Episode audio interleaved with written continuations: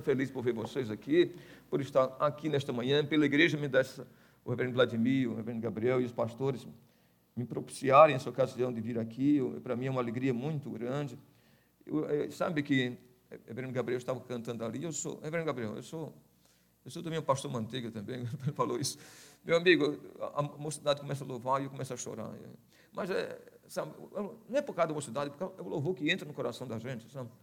Então, quando o Evangelho Gabriel começou a cantar, o teu povo te adora. Sabe por quê? Porque a gente tem que pensar. Eu sempre, eu sempre imagino que quando a gente lê o texto, já li a Bíblia muitas vezes, né? a gente tem que se imergir no texto e pensar na época em que o, o texto, os autógrafos foram escritos. Como seria entrar no templo de Jerusalém? Como seria isso, o templo de Salomão? Aquele que em 1 Reis capítulo 8, a glória do Senhor encheu o templo e os sacerdotes não podiam entrar. Eu, eu, eu imagino, um, mesmo Gabriel, que é um pastor muito dedicado, mas pense ele cantando junto a Asaf. E a Bíblia diz que Asaf cantava em frente no santuário. Eu, eu devia ser uma coisa tremenda, Asaf louvando a Deus. E diz lá, a, a Bíblia diz os nomes de Asaf e os demais que participavam do coro na época do rei Davi. Então devia ser uma coisa maravilhosa, né? Então, eu, por isso que eu creio que quando o crente vem, o cristão vem à igreja, ele deve ir com o coração aberto para a devoção. Sabe? Então, quando foi lido o Salmo 40, Salmos 47, o teu povo te adora, justiça e igualdade, o teu trono de misericórdia. Eu nunca eu não conheci esse louvor. Falei para minha esposa, mas que louvor extraordinário. A primeira vez que eu ouvi esse louvor. Mas como tocou meu coração. Vamos abrir a palavra santa de Deus agora. Na segunda epístola do apóstolo, do apóstolo Pedro, capítulo 3, versos 1 a 13. Segunda epístola de Pedro, segunda missiva de Pedro, capítulo 3, versos 1 a 13. Eu creio de toda a minha alma que o Senhor quer falar ao seu coração a partir desse texto. O Reverendo Gabriel me convidou, eu, isso não é um sermão antigo, eu sempre estou preparando novos sermões, Reverendo Gabriel. Então, de forma que eu comecei a, a, orar e pedir a Deus a mensagem, mensagem o Senhor queria que eu entregasse nesta manhã a, a este povo santo da Igreja Presbiteriana de Jardim Guanabara. Vamos abrir a palavra de Deus então, no texto aludido, segunda carta de Pedro, capítulo 3, versos 1 a 13. Mesmo sentados como estamos, mas com um coração reverente, a reverência é uma postura da alma, Alguém pode estar aqui senta, em pé e pensando no Flamengo, que não seria uma, uma virtude. Então, então, é melhor estar sentado e. e, e o flamenguista me perdoe, é com carinho. Então, então pode estar em pé e pensando no Vasco, Flamengo, Fluminense. Né? Então, então, mas se estiver sentado, então é a, é uma, a, a reverência é sobretudo uma postura da alma. Vamos, ficar, vamos, vamos ler o texto então. Eu, Evelyn Gabriel, poderá nos ajudar da seguinte forma? Eu leio um versículo, Evelyn Gabriel responde com a igreja, aqui. Porque é um texto longo, eu preferiria fazer de forma responsiva. Então, eu vou ler no versículo, vocês respondem junto com o reverendo Gabriel o, o texto da palavra de Deus. Veja, veja o, o, o título da perícope, a vinda do Senhor e o seu significado. Amados, esta é agora a segunda epístola que vos escrevo. Em ambas, procuro despertar com lembranças a vossa mente esclarecida. Para que vos recordeis das palavras que anteriormente foram ditas pelos santos profetas, bem como do mandamento do Senhor e Salvador, ensinado pelos vossos apóstolos. Tendo em conta, antes de tudo, que nos últimos dias virão escarnecedores com os seus escárnios, andando segundo as próprias paixões. Dizendo: Onde está a promessa da sua vida? Porque desde que os pais dormiram, todas as coisas permanecem como desde o princípio da criação. Porque deliberadamente esquecem que de longo tempo houve céus, bem como terra a qual surgiu da água e através da água pela palavra de Deus. Pela qual veio a perecer o mundo daquele tempo, afogado em água. Ora, os céus que agora existem e a terra, pela mesma palavra, têm sido entesourados para fogo, estando reservados para o dia do juízo, atentai bem, para o dia do juízo e destruição dos homens ímpios.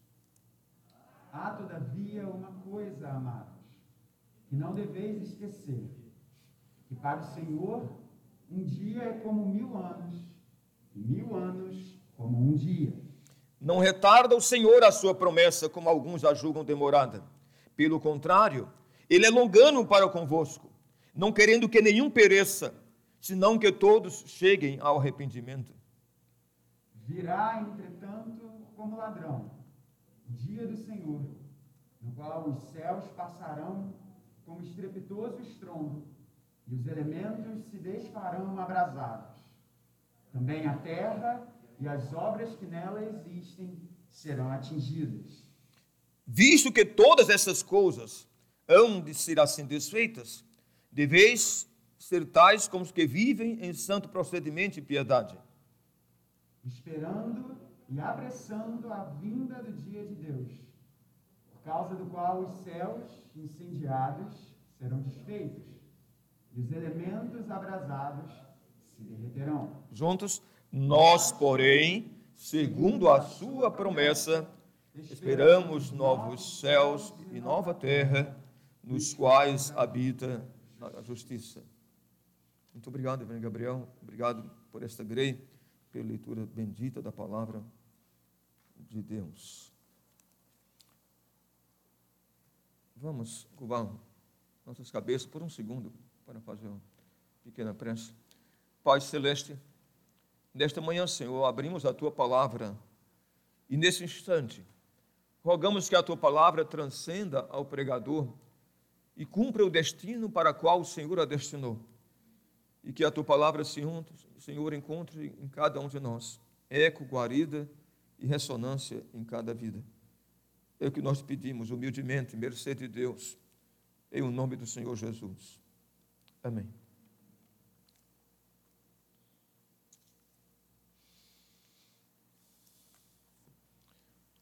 Sabe que uma das coisas mais importantes que nós temos a pensar nos dias de hoje? Vocês devem estar percebendo o que está acontecendo no mundo, não? Estamos vivendo uma profunda crise mundial. É, uma, é crise institucional, é uma crise bem globalizante. É uma crise bastante abrangencial.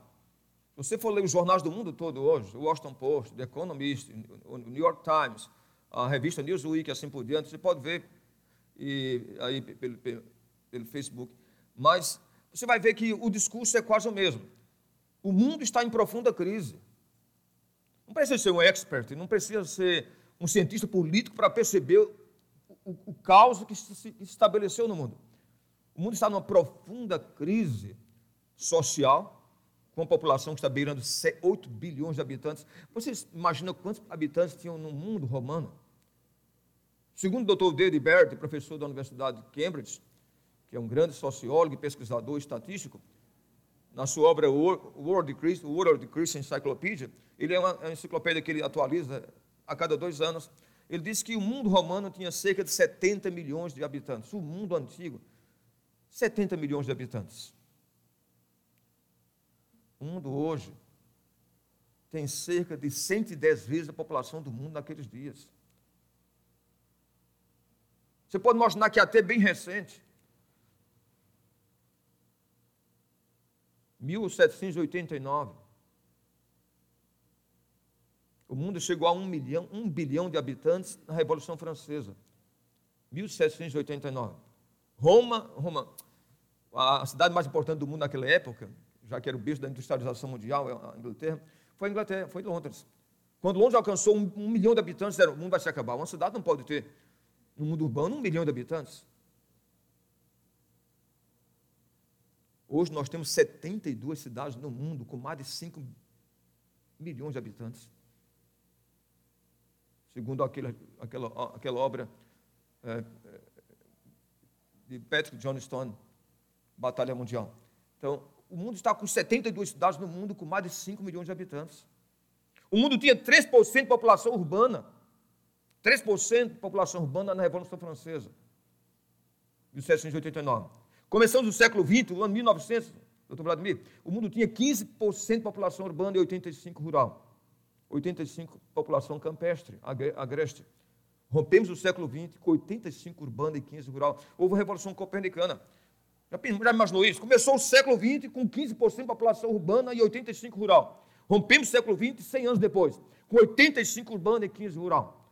Então as cidades passaram por um processo de estrangulamento, porque não tem saúde, educação e, e, e assim por diante para todo mundo. Cresceu os problemas terrivelmente em todas as áreas. Previdacei que é advogado. Ele percebeu que cresceu em todas as áreas. A violência urbana, a violência no mundo contemporâneo. Vocês podem, vocês podem imaginar que essa. Eu tenho acompanhado e vendo o que está acontecendo no mundo, mas o mundo está numa crise tão grande. E essa semana, uma das coisas que mais chamou minha atenção, vocês devem estar acompanhando o que aconteceu com o Afeganistão. Né? O Talibã tinha estado no, no, predominando no Afeganistão até 2001. Mas com a chegada dos, das forças ocidentais, eles foram vencidos, se afastaram né, por um certo tempo e agora voltaram com hegemonia e tomaram o país. Mas uma das coisas que mais me chamou a atenção, não sei se alguém viu aquele filme de 2012, aquele povo correndo no filme, correndo pelo aeroporto. Gente, a realidade de hoje foi pior do que o filme. A realidade é, é mais cruel, é mais sofredora é mais absinta.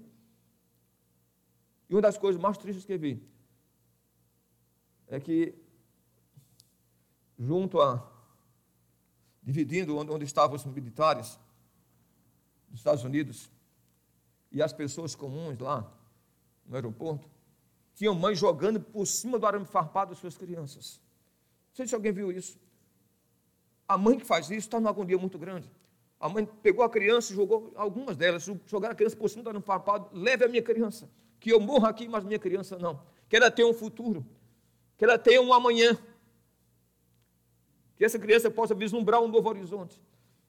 Então vivemos uma profunda crise, uma crise muito grande. E, e eu estava lendo Dr. Huckman, uma obra do Dr. Huckman, Anthony Huckman, de Bible and the Future, e ele vai dizer na página 39, vou ler para vocês. Nossa geração está estrangulada. Estrangulada pelo medo. Medo do homem, medo do futuro, medo do amanhã. E pela direção em que somos dirigidos. Contra a nossa própria vontade e desejo. E dessa situação brota um grito de desespero. E, ao mesmo tempo de ambiguidade, um grito de iluminação em relação ao sentido da existência da raça humana. E acerca do alvo para o qual estamos sendo direcionados. Esse é um grito por uma resposta à velha pergunta: para o sentido da história. O que é o homem? A igreja de Jesus Cristo deve conhecer esta resposta à luz da Bíblia, porque nela consiste o segredo da história. A Bíblia Futuro, página 39, doutor Antônio Huckman, teólogo, eminente teólogo reformado. Então vivemos num período muito difícil, é uma crise institucional, moral, ética, política, sobretudo. Essa semana eu vi um, um pastor, e deploravelmente um pastor presbiteriano, ele colocou mensagem no Facebook dizendo: para, Eu parabenizo o Talibã que expulsou os imperialistas americanos do país. Colega, hein? Colega nosso. Eu parabenizo o Talibã que teve a coragem de expulsar os imperialistas do país. Aí eu fiz um pequeno histórico, digitei, mandei para ele, ele ficou muito zangado comigo. Eu disse: Você conhece o Talibã? Você, você, você conhece a, o, o, o, movimento mais radical dentro do islamismo? Aqueles são capazes. Eles não respeitam nem crianças nem mulheres. Não existe maior opressão e imperialismo do que aquele que, que, que destrói o seu próprio povo. Quem disse isso Darcy Ribeiro na obra dele, o povo brasileiro. Ele dizia que pior do que era o branco era o feitor, que era negro e, e, e matava seus próprios colegas. Aí ele falava, é, é que, ou seja, ou seja falava sobre a escravidão e dizia que a pior escravidão é a escravidão do negro sobre o negro. É quando nós não, não esperamos, aí vem a, a, a opressão. Então, quando vemos a situação do mundo, o mundo está numa profunda crise existencial em todas, em, todas as, em todas as áreas. A amplitude é muito vasta, é muito grande. Não vou tratar disso porque a mensagem não tem como, como perfil tratar dessas questões de ciência política. Mas vejam bem, a primeira realidade que vamos perceber dessa esperança, da esperança da graça futura, a primeira coisa que vamos perceber é que a esperança da graça futura percebe o reino de Deus, mesmo na realidade existencial ambígua como nós vivemos. A esperança da graça, de, da graça futura é uma esperança que percebe o reino de Deus, mesmo na realidade existencial ambígua na qual vivemos entre o aqui e o agora. Então, a esperança da graça futura percebe o reino de Deus, é uma realidade existencial ambígua entre o já e o ainda não. Já percebeu que o texto mostra, começa com algumas, algumas interpelações? Pedro primeiro diz, no introito do seu texto, que ele está falando para pessoas que têm mente esclarecida. E ele usa até a mensagem que não somente ele, mas os profetas, os apóstolos trataram deste assunto. E ele comenta que estão surgindo escarnecedores, pessoas levantando questões interpelações sobre por que o Senhor não veio. Sabe por quê? Porque parece muitas vezes que o estabelecimento luta contra a realidade que é, para nós não é, não, é, não é uma promessa, é uma realidade de que Jesus voltará. A gente diz, não, o estabelecimento está aí, há dois mil anos as coisas acontecem do mesmo jeito. Se casa, se dão em casamento, é, é, é pessoas nascem, crescem, morrem e assim por diante. Então o estabelecimento parece que é contra a realidade da promessa. Como é importante você pensar nisso. Deixa eu ler o que diz aqui o Dr. Assis na obra dele, Os Últimos Dias Segundo Jesus, página 52. Embora o cristão saiba que nessa época presente, ele já é salvo, ele já foi arrancado das mãos do diabo para as mãos de Deus, já foi transferido do império das trevas para o reino do Filho do seu amor. Uma vez que Cristo conquistou a vitória por nós, devemos ver evidência dessa vitória na história, no mundo ao nosso redor.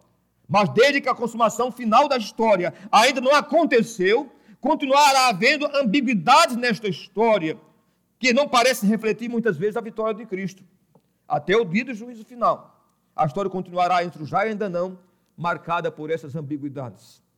Dr. Assis Spru, foi meu professor, inclusive, Os Últimos Dias Segundo Jesus. É uma obra clássica que vale a pena ler, é uma obra muito recomendável. É um livro maravilhoso.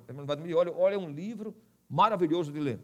Porque não é um livro chato. O, reverendo Marcos é, é, ele, é um, ele é um pastor, é, ele era, faleceu no ano passado, mas ele não era um teólogo, ele era um pastor. Tinha aulas com ele, os alunos, todas as outras turmas, quando ele ensinava, ele esvaziava as outras turmas, porque todo mundo queria ir para a sala dele, porque ele ensinava teologia com unção. Ele ensinava teologia com graça, com leveza, e, e, e fascinava os alunos. Então, o que ele está dizendo aqui é que até chegar o dia do juízo final, o mundo será marcado por essas ambiguidades.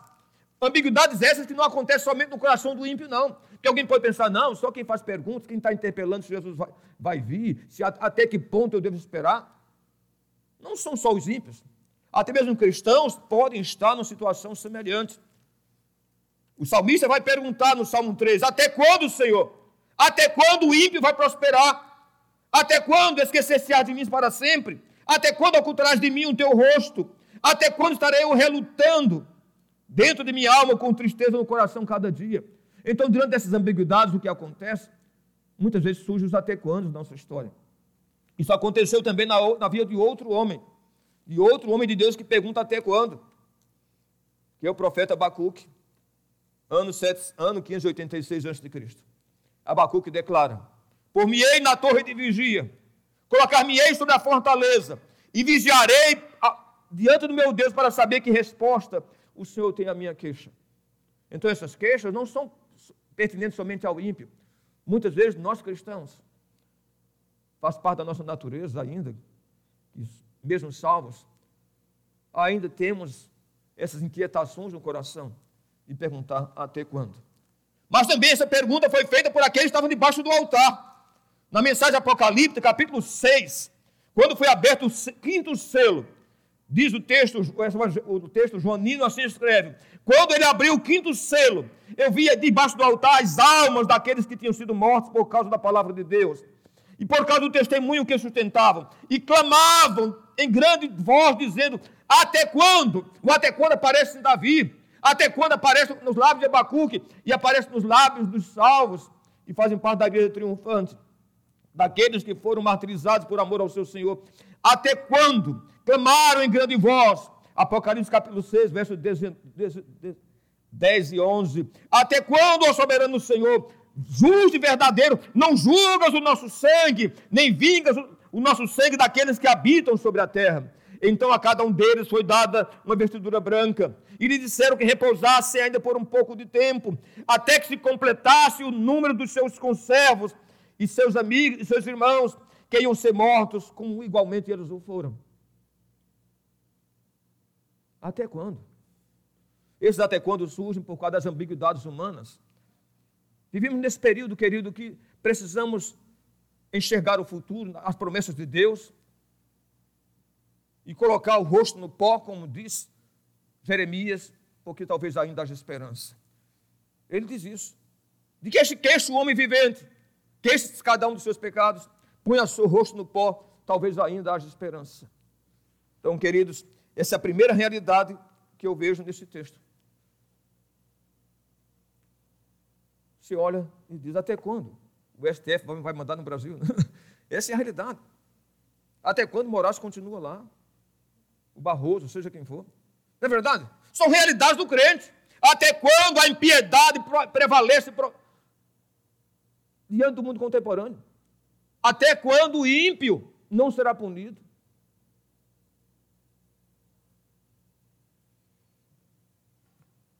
Ensinei filosofia, uma das matérias que estudei no Mackenzie por muitos anos foi a história da filosofia. Inclusive aqui, do outro lado me deu essa, me deu essa matéria, além de ética. E como eu tenho formação também em filosofia, eu gosto de filosofia.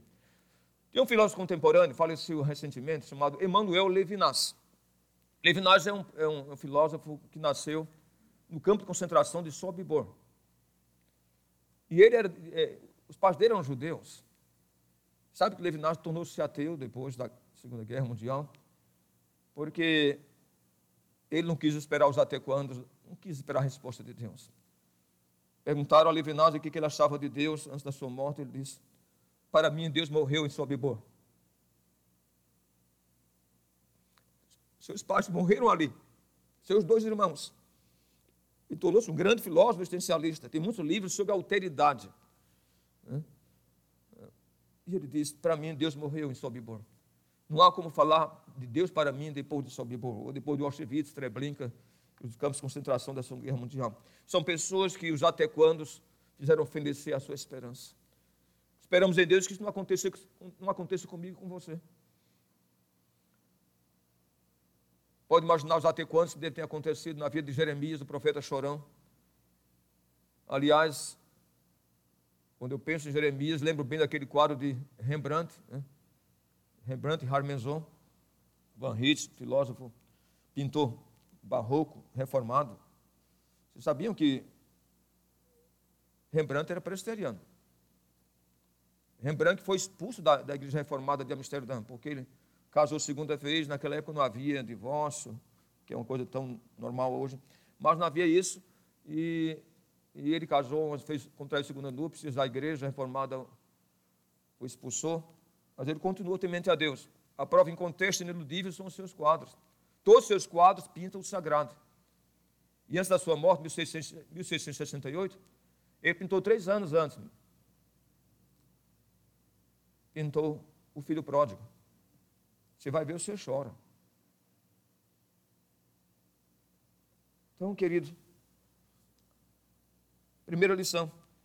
A esperança na graça futura percebe percebe, per percebe a esperança na graça futura, percebe que o reino de Deus é uma realidade existencial,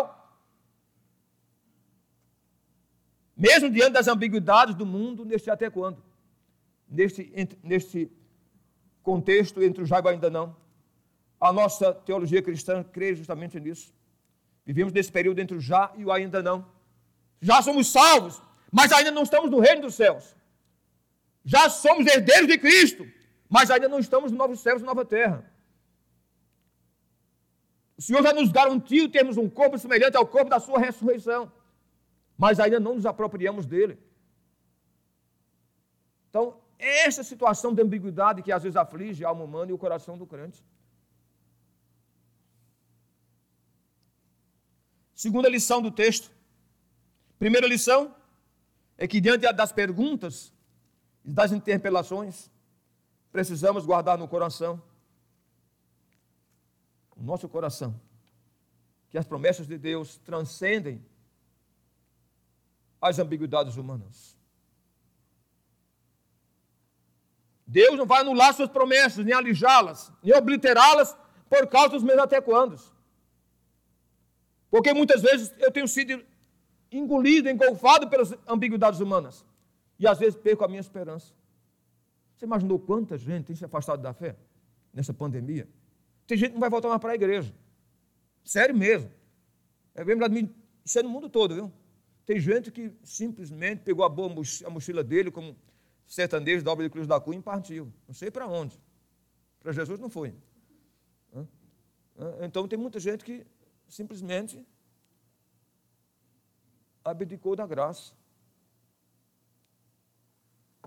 Gente que foi, foi engolido nesse até quando, entre e ainda não, entrou em crise e não voltou mais. E não vai voltar. Jesus já tinha, já tinha profetizado, preconizado isso. O Senhor já tinha vacinado no texto sagrado. Quando lemos Mateus capítulo 24, Jesus vai dizer que se multiplicar o pecado, o amor esfriará de quase todos. Há dias atrás eu ouvi um pastor pentecostal pregando, dizendo: Olha, o mundo vai passar por um grande avivamento. Não tem base bíblica isso. A base bíblica é quanto mais se aproxima e se avizinha os tempos do fim, a fé, a fé vai passar por um período de, de, de esfriamento, de arrefecimento. Você vai na Europa, a igreja está em crise. Mesmo de, um, mesmo de, mesmo de 1% dos protestantes visitam igrejas, visitam igrejas na Europa, na Europa, protestantes católicos. Eles estão vivendo uma era pós-cristã, como aquela música Paulinho da Viola. Foi um rio que passou em minha vida e meu coração se deixou levar. Se deixou levar mesmo. São as águas de Heráclito. Ninguém pode banhar nas, águas, nas mesmas, mesmas águas duas vezes. Disse Heráclito, pai da intersubjetividade humana. Palavra difícil, né? Da psicologia. Porque disse ele: ninguém pode banhar nas águas duas vezes, porque daqui a dois dias nem você é o mesmo, nem as águas serão as mesmas. Parece que tudo está sendo conduzido. Você já leu a obra de Bauman? Sociedade Líquida? Gente, é muito sério. Que lê o que esse polonês diz, sociedade líquida. Ele diz que a igreja tem. Ele diz isso, ele é, é de origem católica. A igreja tem que reconhecer que ela faliu na sua, na, na sua missão. Bauman vai dizer isso. Porque o mundo não aceita mais valores sólidos. Casamento, essa compreensão de casamento bíblico, essa herança judaico-cristã, faliu na história, segundo ele. Estou defendendo Bauman, não. Então, ele vai dizer que os valores éticos, morais, comportamentais ensinados pelo cristianismo faliram, sucumbiram. Vivemos, vivemos numa sociedade líquida, tudo está sendo conduzido. Nada permanece. Só as águas de Heráclito, diz ele. Nada permanece. O mundo está em constante fluidez e precisamos aceitar isso como verdadeiro como normal. Pastor recentemente disse em São Paulo. Ele disse, tem muitas igrejas na igreja, então, se já tem muitas igrejas na igreja, por que eu pregar contra o homossexualismo? Então temos que aceitar o homossexualismo como, como realidade contemporânea. Mas foi então pensar assim, tem também mentirosos, tem, tem, tem tudo quanto é um verdadeiro arca não é. Então, então a, a, gente não pode simplesmente aceitar porque as coisas estão acontecendo no mundo. O parlamento holandês foi o primeiro país do mundo, país protestante, a adotar o casamento homossexual.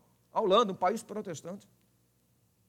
Mas, independentemente que isso aconteça, a Bíblia não nos ensina que nesse até quando, nessa ambiguidade, devemos aceitar o parâmetro do mundo. Daí porque a palavra de Paulo, não vos conformeis. Ele usa a palavra morfê, não tomar a forma do mundo. Né? A igreja sempre é uma contracultura, como diz o doutor John Stott, na sua contracultura cristã. Né? A igreja sempre é um movimento contracultural. Então, queridos, a primeira lição do texto é essa: é que diante das ambiguidades, das questões, das questões de interpelações da história, isso não vai invalidar de forma nenhuma a promessa de Deus. Porque Paulo vai dizer em Romanos 11, 29, que os dons da vocação de Deus são irrevogáveis. Ainda que sejamos fiéis, ele permanece fiel porque ele não, ele não pode negar a si mesmo. Porque a fidelidade de Deus às suas promessas faz parte é uma questão teontológica, faz parte do ser de Deus. É maravilhoso imaginar isso.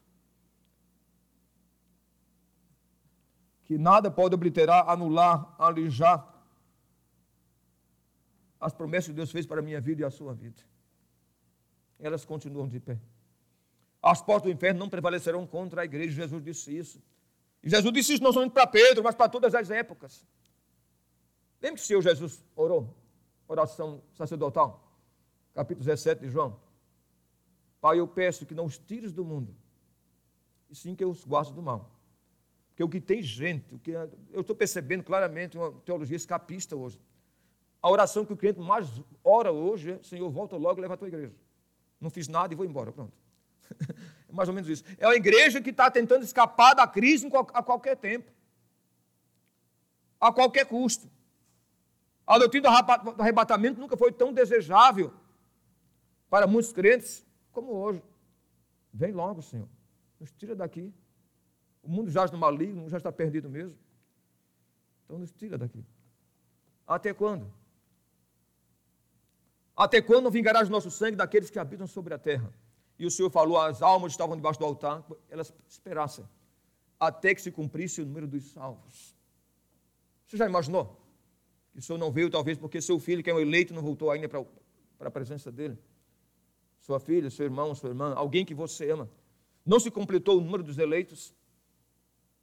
E o Senhor disse: Não, espere um pouco de tempo até que se complete o número daqueles que haverão de selar a sua fé cristã que sacam o seu próprio martírio. Segunda lição do texto. Primeira lição do texto é que a esperança da graça futura percebe o que o reino de Deus é uma realidade existencial que transcende as ambiguidades humanas nesse contexto entre o já e o ainda não. Segunda lição, e vamos perceber a segunda lição é que a esperança da graça futura percebe o reino de Deus apontando para um juízo final. Paulo vai dizer isso. Pedro também, os apóstolos também declararam isso. Vejamos então o que o próprio texto diz. Então, a esperança da graça futura percebe que o reino de Deus não somente transcende as ambiguidades, mas, é, mas o texto é finalista. Aponta para o hermenêutico do fim, para um tempo final. Vejam bem que o apóstolo São Pedro, no mesmo texto que ele fala dos escárnios, das zombarias, dos motejos diante, da, diante das promessas, ele vai dizer o seguinte: o que é que Pedro vai dizer no texto? Vejam o que ele vai dizer no versículo 7. Ora, depois de ele mencionar que as pessoas estão levantando interpelações sobre as promessas de Deus, ele vai dizer no versículo, versículo 7. Versículo, versículo 7. Ora, os céus que agora existem e a terra, pela mesma palavra, têm sido entesourados, guardados para, para fogo, estando reservados para o dia do juízo e destruição dos homens ímpios. Essa é a segunda realidade da esperança da graça futura. É que a nossa teologia é finalista. A nossa hermenêutica é finalista. Quando lemos a história, a compreensão da história, os gregos diziam que a história era cíclica, os eventos sempre se repetiam. Veio os existencialistas, como Jean Paul Sartre, Martin Heidegger, na sua obra O Ser e Tempo, Jean Paul Sartre, na sua obra uh, uh, o, ser, o, o Ser e o Nada, e outros grandes, As Palavras e as Coisas, Michel Foucault, essa turma toda vai dizer o seguinte, que a vida não tem significado, a vida já passou de fato por um processo de nadificação da história. Então você é o senhor da sua própria história, cada um faz o que quiser. Esse Jean Paul Sartre diz. O homem é um ser condenado a ser livre. Porque não existe um Deus, não existe um amanhã, não existe uma vida além da morte. E você tem que, ser, tem que tomar conta da sua própria vida. Você é o seu próprio Deus, é o, é o dono do seu próprio destino. Gente, é uma loucura uma coisa dessa. Lembra da, da obra A Peste?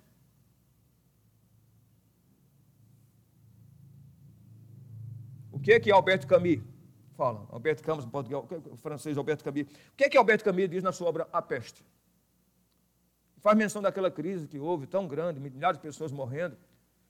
E um médico veio e salvou uma pequena cidade e conseguiu curar as pessoas, debelar aquela, aquela enfermidade. E alguém disse, então agora já estamos curados, né? Já tomamos agora a fase 1, fase 2. É? eu, comia, eu tomei a Xigling 1 e 2. Mas, mas tem, e sabe que depois que eu tomei, minha, minha filha disse, mas papai, o senhor foi ainda tomar vacina da coronavírus. Coronavírus, né? É coronavírus ou coronavírus? Eu nem sei o nome desse negócio. Então, então eu disse, olha, olha, essa vacina nem reconhecida do Reino Unido é, não vai entrar aqui com essa vacina. Então, então alguém diz, olha, já estou vacinado, protegido, não vai voltar. Perguntaram isso. Então, a enfermidade foi debelada, podemos ficar tranquilos. E Alberto Camus escreveu essa obra justamente para criticar o nazismo. Foi época escrito naquela época. Ele disse: não, a peste voltará. A peste voltará. Ou seja, os, auto, os, os, os despotas, os tiranos, voltarão. Eles voltarão. A tirania voltará. O despotismo voltará. A peste não se erradicou.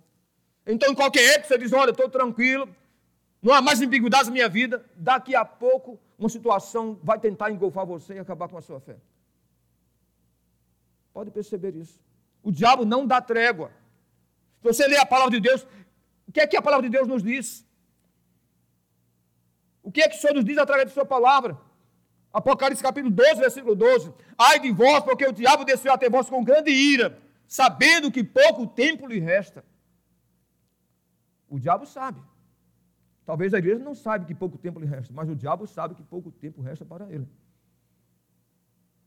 Então, queridos, segunda lição é que a esperança da graça futura percebe que o reino de Deus aponta para o juízo final. A teologia finalista. A história tem um sentido, razão de ser. Isso é a argumentação do século XII de São Tomás de Aquino, que é a argumentação também do filósofo Aristóteles, que a história é teleológica. Não é só teológica, é teleológica. Vem da palavra grega telos, significa finalidade, razão de ser, desígnio. A história tem um desígnio, tem uma finalidade, tem uma razão de ser. E quem deu essa razão de ser foi Deus. Então a história é teleológica, aponta para um telos, para um fim que Deus destinou. Por isso Pedro diz que esse mundo está entesourado para fogo, estando reservado para o dia do juízo e destruição dos homens ímpios. Quem vai acabar, quem vai acabar com a piedade é você? Não. Alexandre Moraes, Barroso, seja quem for, vai dar contas a Deus. O juiz dos juízes. Um juiz implacável, insubornável, imparcial. O Senhor dos Exércitos. Então, estando reservado para. Então, a nossa teologia é finalista. Aponta para um desígnio, o juízo de Deus no juízo de Deus, todas as ambiguidades deixaram de existir. As ambiguidades do coração de Asaf. Salmo 73, Senhor, eu, tô, eu sofro todo dia. Eu lavo as minhas, minhas mãos na inocência, sou castigado. Eu vejo o ímpio. Ele é saudável, seu corpo é nédio, ele não partilha, ele não partilha das canseiras mortais. Asaf estava em crise, diante das ambiguidades da sua história. Então, todas as ambiguidades humanas deixaram de existir diante do trono branco diante do juízo final. Sabe, queridos, e toda a história bíblica, toda a revelação bíblica aponta para isso. Desde o primórdio da era cristã, a igreja sempre alimentou a compreensão teológica de que haverá um dia de um juízo. O nosso credo niceno foi muito feliz. Primeiro credo da igreja, primeira teologia credal, declara que crê na ressurreição do corpo crê no Senhor Jesus, na sua morte, na sua ressurreição, donde há de vir para julgar os vivos e os mortos. A nossa teologia credal crê nisso. A nossa confissão de fé vai dizer isso. No capítulo 33, sessões 1 e 2, declara: Deus determinou um dia em que com justiça julgará o mundo por meio de Jesus Cristo, a quem foram dados pelo Pai todo o poder e todo o juízo. Naquele dia, todos os anjos apóstatas serão julgados, mas também todas as pessoas que tiverem vivido na face da terra comparecerão perante o tribunal de Cristo para prestarem contas. O fim que Deus tem em vista com esse dia determinado é a manifestação de sua mercê na salvação eterna dos eleitos e a sua implacável justiça na condenação dos réprobos, que são perversos e desobedientes. Os justos irão para a vida eterna, receberão aquela plena alegria e refrigério que emanará, que emanará do seu Senhor. Mas os ímpios serão lançados em tormentos eternos e serão punidos com eterna destruição procedente da presença do Senhor e da glória do seu poder. Capítulo 33, sessões 1 e 2 da nossa confissão de fé. Mas alguém pergunta, mas é isso que a humanidade pensa? Não. O que pensou o filósofo que é tão conhecido, né? ele é quase, ele é um, ele é um ícone da filosofia, para muitos. O que pensou Nietzsche na sua obra O Bem e o Mal? Nietzsche declarou que a história do mundo é o julgamento do mundo, na sua obra O Bem e o Mal. A história do mundo é o julgamento do mundo. Quem faz aqui, pagará aqui mesmo. Já viu essa frase? É nietzscheana. Quem faz aqui, paga aqui mesmo. Não espere o juízo final. Mas tem tanta gente. A própria história mostra isso. Milhares de pessoas que fizeram mal, fizeram coisas terríveis neste mundo e não foram punidas. Essa foi a própria crise de um filósofo, o Kant. Immanuel Kant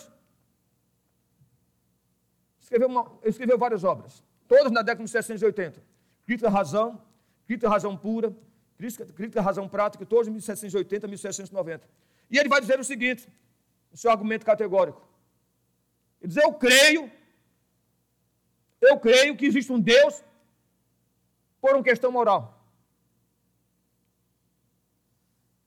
Sabe por que ele disse? Porque eu creio que existe um Deus moral que transcende a moralidade humana, dizendo. Eu vejo tantas injustiças e tantas pessoas ruins que não são punidas, que deve haver um inferno. O inferno, diz Kant, é uma necessidade moral. Já imaginou? O inferno é uma necessidade moral. Essa, essa é a compreensão do kantiana. E essa é a compreensão do rei Davi. Salmo 76. Pois até a ira humana, Senhor, há de louvar-te. Até a ira humana há de louvar-te. Paulo diz que os ímpios estão acumulando ira para si próprios, para o dia da ira e para a revelação do justo juízo de Deus. Romanos 2, versículo 5. Salomão nos diz em Provérbios 6, 4: O Senhor criou todas as coisas, as coisas para determinados fins, e até o perverso para o dia do mal. Então nada vai fugir do controle de Deus. Nada vai fugir do juízo de Deus. Então a sua esperança da graça futura compreende que as promessas de Deus permanecem chanceladas para você, independentemente das ambiguidades humanas. A esperança futura percebe o reino de Deus que aponta para a realidade das promessas, para a realidade essencial das promessas de Deus, independentemente das ambiguidades humanas. Segunda, segunda lição é que a esperança, a esperança na graça futura, a esperança de Deus na graça futura, percebe o reino de Deus que aponta para um escatom, para o juízo final, onde todas as disparidades e ambiguidades deixarão de existir. Então, no juízo final, todas as crises que você tem contra o STF deixarão de existir. Porque seja Barroso, seja Moraes, seja os grandes déspotas da história, todos comparecerão perante o trono branco. Ninguém escapará daquele dia. Mas Pedro, vejam bem que a, a linguagem de Pedro é um, é um crescente.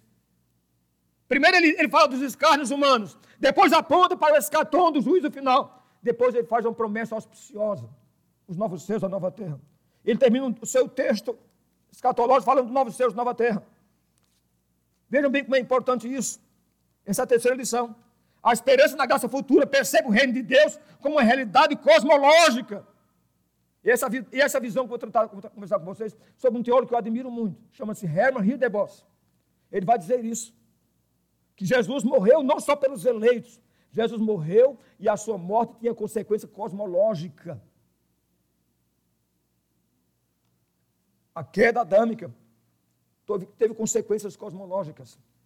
Por isso o texto diz, diz que a, a natureza geme aguardando o dia da redenção. Então vejamos o que o texto vai dizer-nos. Nós, porém, versículo 13, Pedro vai dizer: Nós, porém, segundo a sua promessa, esperamos novos céus e nova terra. A esperança da graça futura percebe o reino de Deus como uma realidade cosmológica que abrange os céus e a terra. Deixa eu ler, ler para vocês esse texto, que é lindo, do Dr. Herman de Bos. É, uma, é um texto maravilhoso, está no livro dele, Paul and Jesus. Foi lançado pela Presbyterian Reformed Publishing Company. Página 77. Essa obra eu não tenho em português. Eu tenho em casa. Vejamos, vejamos o que diz Dr. Herman de Bos, eminente teólogo reformado.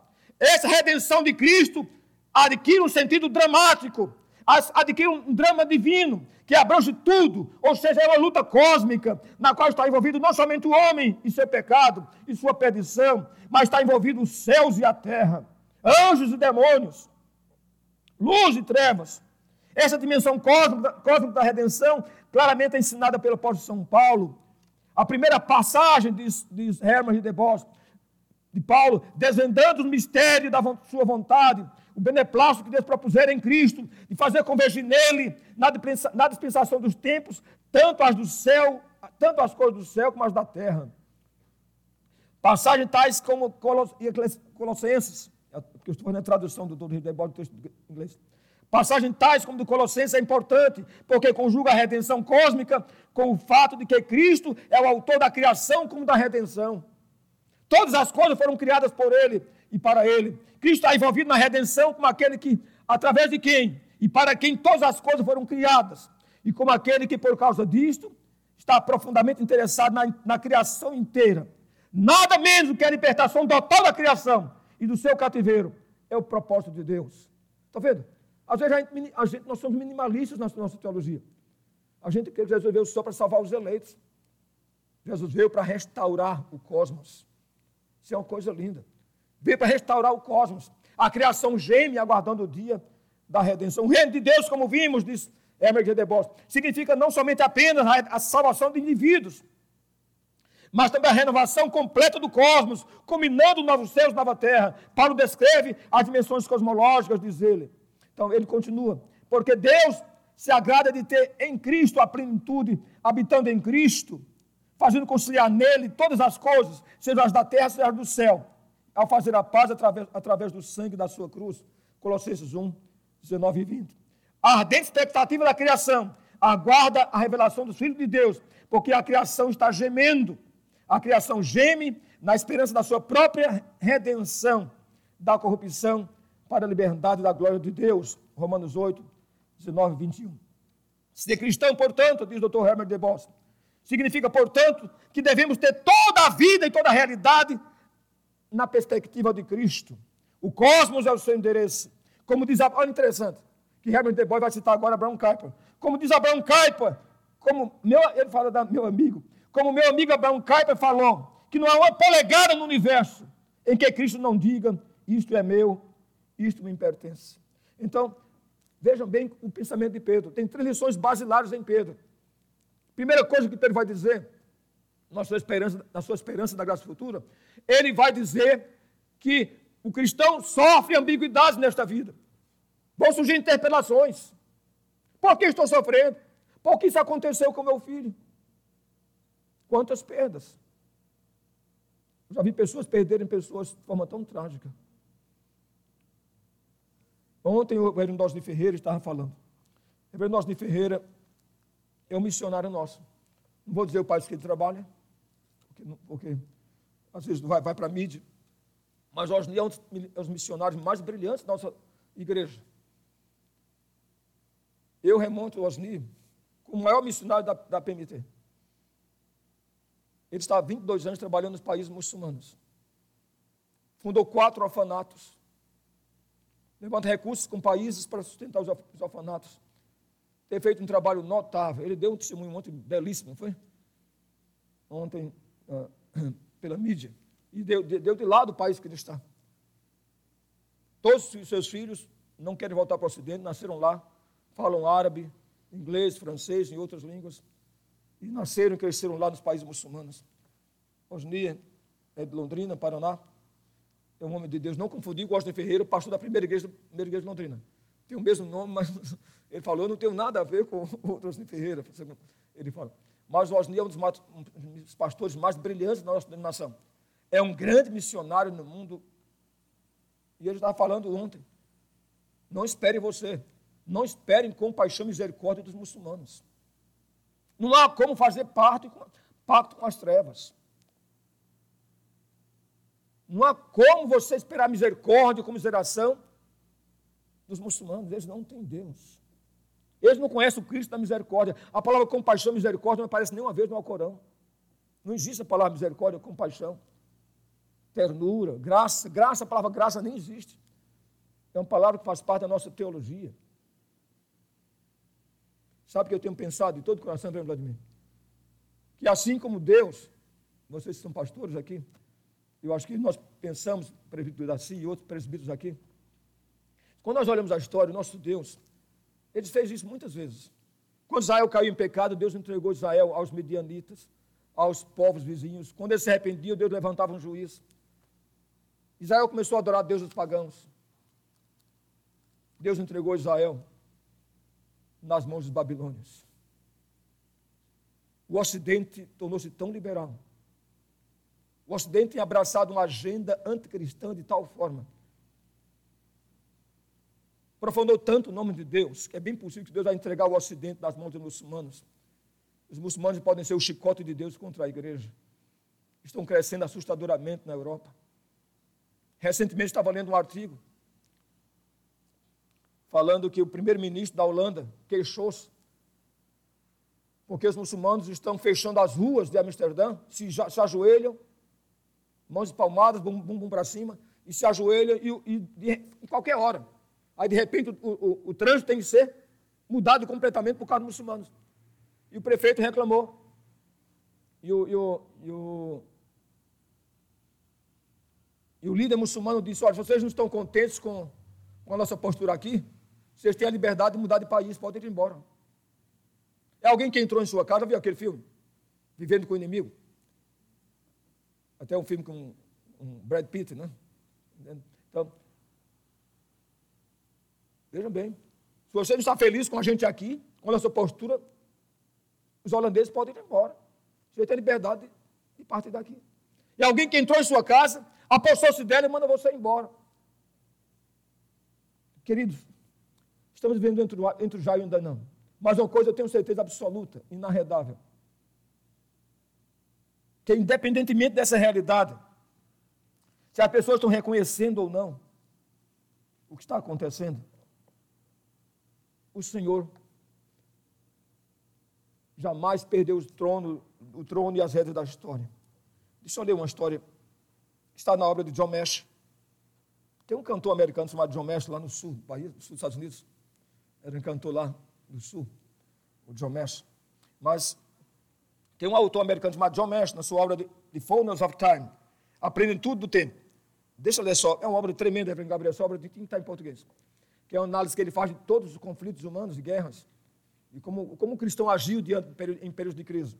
A John Mersh, nessa obra dele, A Plenitude dos Tempos, ele vai dizer o seguinte: Hitler ocupou a Noruega, mas em 45 ela foi libertada. Suponhamos, diz ele, suponhamos bem longe, na quase, no quase inacessível norte escandinavo, uma aldeia bem pequena, tinha um governante nazista, que não queria que o povo soubesse que eles já estavam libertados cesseou toda, toda a possibilidade de liberdade humana e de conhecimento, para que eles não soubessem que já estavam livres.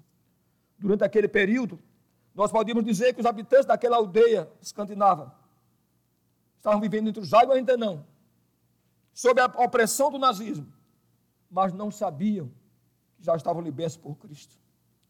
O que de fato precisamos saber é que não importa as contingências, o Senhor já nos libertou já pertencemos a Ele, ainda que o inimigo tente obliterar essa causa. Ainda que o inimigo tenta, tente obliterar essa verdade do Evangelho, nós já somos livres. João Mexe, a plenitude do tempo. Ele é um teólogo anglicano. Querido, que coisa maravilhosa. Então há três, três coisas que você tem que guardar no coração hoje. Não porque eu disse, porque a palavra de Deus disse a você. É que o Senhor Jesus vai voltar. Como já passou dois mil anos, apare, vão aparecer muitas ambiguidades na sua vida, na vida de muita gente. Se Ele me ama, porque eu estou passando por isso? Quem nunca, quem nunca perguntou isso? Se Ele não me ama, porque eu estou passando por essas provações? Se Ele me ama, porque eu perdi meu pai e minha mãe nessa pandemia? Teve gente nessa pandemia que perdeu seus progenitores. Muitas pessoas tiveram perda nessa pandemia. Isso vai surgir ambiguidades. Mas precisamos entender que a esperança de Deus na graça futura é uma esperança que transcende as ambiguidades humanas. Segunda lição, precisamos entender que a experiência, que a nossa esperança na graça futura, aponta para o escatom, para o juízo final, onde todas as ambiguidades deixarão de existir diante do trono branco, diante do trono de Deus. Terceiro, que a nossa esperança na graça futura aponta para a realidade de novos céus e nova terra. E sabe interessante? Que eu estava lendo o que diz Calvino nesse texto. Comentário de Calvino, segunda carta de Pedro. O que pensavam os luteranos? Lutero pensava que quando o Senhor voltar, ele vai fazer tudo novo, Vladimir. Vai jogar esse cosmos fora, os céus e a terra, vai fazer tudo novo. Calvino disse que não. Sabe o que Calvino crê? Que muitas, muitas pessoas não creem, não sabem disso. Nós vamos morar aqui mesmo. Essa é a teologia calvinista. Não pense que você vai subir para um, vai, ser, vai morar em Marte, em outro planeta. Calvino crê de todo o coração que Deus vai restaurar a terra.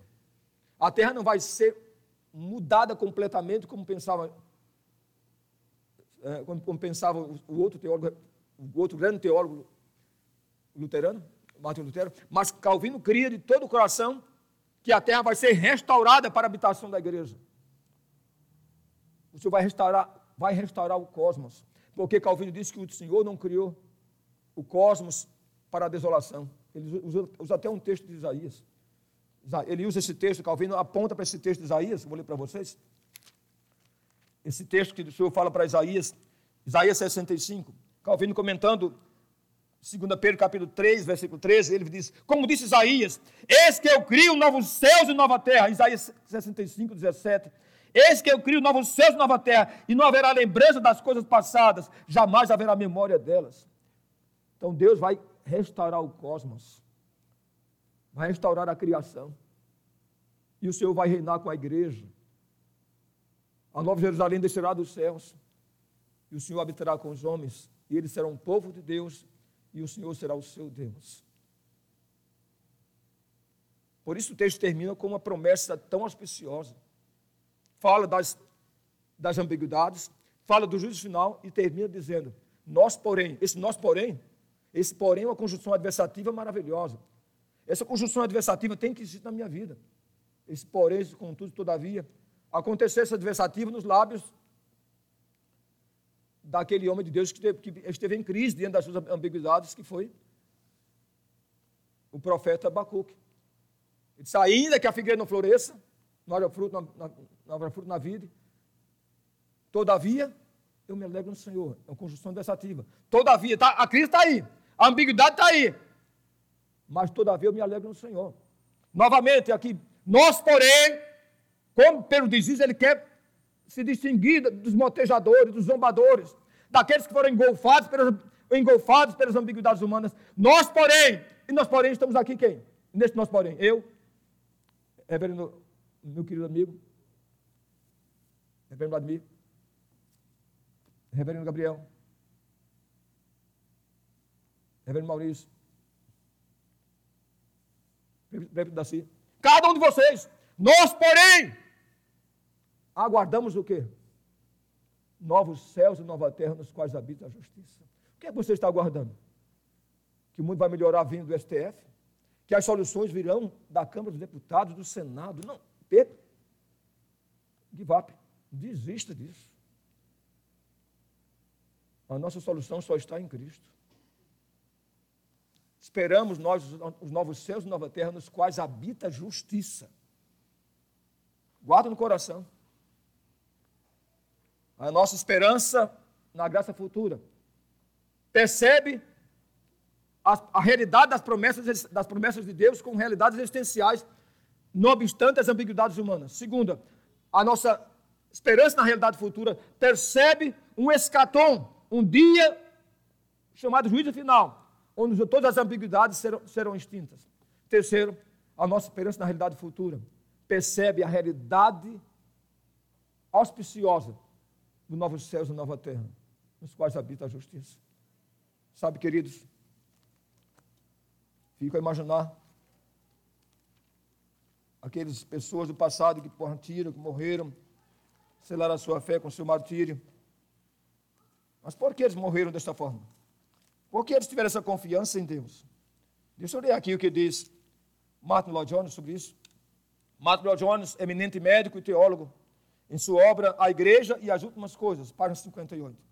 Mas apresso-me, diz o Dr. Martin Lloyd Jones, apresso-me a acrescentar que, embora os cristãos estejam sujeitos à morte e, aos, e provações desta vida, sua visão deve estar inteiramente focada no eterno e nas suas promessas. Por quê? Por quê? Porque tragada foi a morte pela vitória. Porque ele sabe que morrer é estar com Cristo. Porque ele sabe que a morte virá como galardão. Porque ele sabe que Deus jamais deixará cair uma de suas promessas. Lloyd Jones, a igreja e as últimas coisas. Novamente, Assis Pro comentando na sua obra Os Últimos Dias, segundo Jesus. Ele diz o seguinte, palavra de Assis Pro. Para João Calvino, o grande reformador, nada era mais abençoador e confortador para a igreja do que as promessas futuras do novo céu e nova terra. Isso é o nosso teólogo Robert Charles Sproul, na sua obra Os Últimos Dias. Para João Calvino, o grande reformador, nada era mais abençoador e confortador para a igreja de Cristo do que as promessas futuras do novo céu e nova terra. Vamos começar com Deus, vamos orar. Vamos pedir ao Senhor de todo o coração. Eu digo a vocês, quando o reverendo Gabriel me trouxe esse tema, não há como tratar esse tema de forma só acadêmica. Porque está aí a realidade. Eu digo a vocês, eu me aflijo. Eu me aflijo, reverendo Vladimir. O reverendo Vladimir deve se afligir. Quando vemos um poder que sobrepujou todos os poderes no Brasil, é uma ambiguidade tremenda, até mesmo em questão né, de justiça. Mas as ambiguidades em toda parte. Parece que, parece que muitas vezes a situação alimenta a ideia de que do, do que, de que é melhor jogar a toalha. De que é uma, é uma causa perdida lutar contra a impiedade humana. Então, o que está acontecendo no mundo? As ambiguidades estão engolfando muita gente. E os fracos estão se deixando levar. Salomão diz: Se te mostras fraco no dia da angústia, a tua força é pequena. Pai Celeste, Senhor, as preocupações do teu servo, esse grande homem de Deus, o apóstolo Pedro, são as preocupações nossas. Pedro pôde perceber, Senhor, que diante das crises entre os Jairo ainda não, muita gente tinha sido engolfado pela crise, já não mais cria nas, nas tuas promessas. Onde estão as promessas dele? Ele não vai vir. As coisas permanecem do mesmo jeito, o estabelecimento está aí, o ímpio prospera, o justo sofre e ele não vai vir. Senhor, não nos permita, Senhor, que sejamos engolfados pelas ambiguidades humanas. Cremos de todo o coração que as tuas promessas continuam de pé e as tuas promessas transcendem as ambiguidades humanas. Cremos também, Senhor, no escatom, no dia do juízo final, porque esse mundo, como diz Pedro, está entesourado para fogo, para o dia do juízo e destruição dos homens ímpios. E cremos, Senhor, de todo o coração na promessa auspiciosa do novos céus e nova terra. A nossa esperança na, na graça futura aponta, Senhor, para a realidade auspiciosa, gloriosa e triunfal do novo céus e nova terra nos quais habita a justiça. Enche nosso coração de ternura, Senhor, de paz, de serenidade e leveza no nosso coração, sabendo que o Senhor guarda a sua igreja nos dias mais absintos da história humana. É a nossa humilde oração, Senhor. No nome do Senhor Jesus Cristo, o Senhor da igreja. Amém, Jesus.